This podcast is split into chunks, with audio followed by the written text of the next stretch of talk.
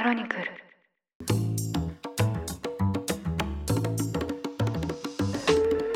おはようございます。2023年9月8日金曜日ニュースコネクトあなたと経済をつなぐ5分間パーソナリティの竹村由紀子です。この番組では1日1つ5分間で世界のメガトレンドがわかるニュースを解説していきます。朝の支度や散歩通勤家事の時間などにお聞きいただけると嬉しいです。世間から大きな注目を集めているジャニーズ事務所の性加害問題。昨日の会見ご覧になった方も多いと思います。国際的に見てみましても大人から子供とか会社の上司とか学校の先生宗教の指導者スポーツのコーチなどパワーバランスが圧倒的に違う関係の中では性加害が起きやすい傾向があります。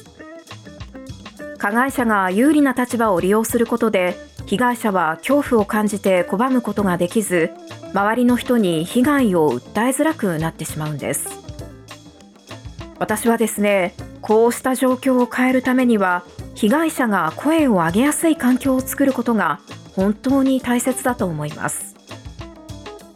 これまでたくさんの性暴力の被害者が勇気を出して声を上げても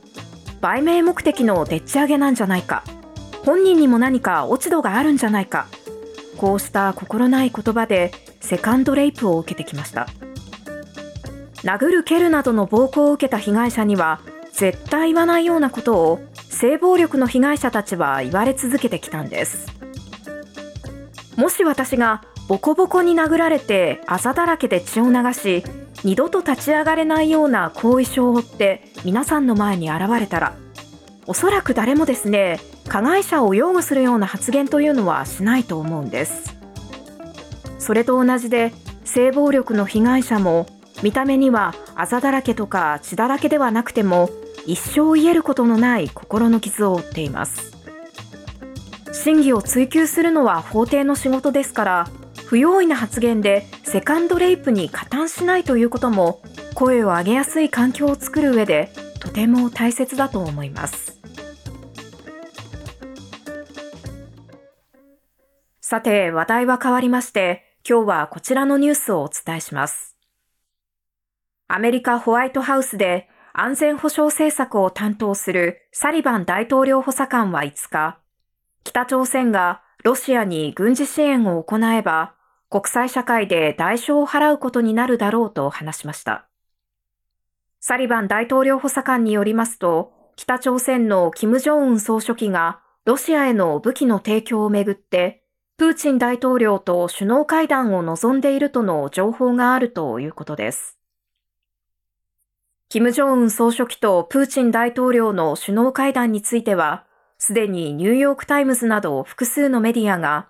ロシアで今月10日から行われる東方経済フォーラムで実現する可能性があると報じています。もし報道の通りなら、2019年4月以来2回目となる金正恩総書記とプーチン大統領の首脳会談。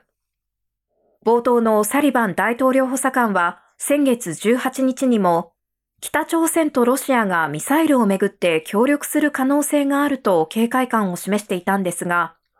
こうした懸念が真実味を帯びてきた格好です。韓国の情報機関国家情報院は、もし首脳会談が実現した場合、北朝鮮はロシアに弾薬などの軍事支援をする見返りに、新しい兵器開発のための技術支援を求めるのではないかこのような見方を示しています。ウクライナ侵攻が長期化したことで、武器や弾薬不足に陥るロシアが、国際社会からの制裁に苦しむ北朝鮮と手を結ぶ。これはですね、ウクライナを支援する西側諸国としては、決して見過ごせない展開です。ウクライナでは現在、南部ザポリージャ州で反転攻勢が続いていまして、ウクライナ軍が大量に埋まっているロシア軍の地雷を手作業で除去し、第一防衛線を突破するなど進軍を続けています。ウクライナ軍は今後も南下を続け、ロシア軍の支配下にあるアゾフ海沿岸の陸の回廊を分断して、クリミア半島に続く補給路を断ちたい考えです。ウクライナ軍としてはですね、アゾフ海に向かって進軍するのに伴い、弾薬不足に苦しむロシア軍をさらに消耗させたいところなんですが、ここでもし北朝鮮から兵器や弾薬が提供されるということになりますと、ウクライナ軍が今後、第2第3の防衛線を突破できなくなる可能性もあります。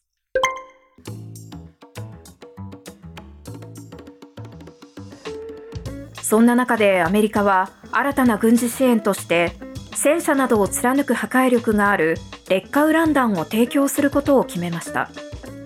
10億ドル日本円にして1400億円を超える規模の軍事支援でウクライナ軍の反転攻勢を後押しする構えです。ということでロシアと北朝鮮の接近というのも気がかりなんですがそうした動きに対抗してアメリカもさらに兵器を投入する。終わりが見えない中で戦闘は今後もさらに激しさを増していくことが予想されます。ニュースコネクトお相手は竹村由紀子でした。番組への感想はカタカナでハッシュタグニュースコネクトとつけて X 旧ツイッターに投稿してください。もしこの番組が気に入っていただけましたらぜひフォローしていただけると嬉しいです。それでは良い一日をお過ごしください。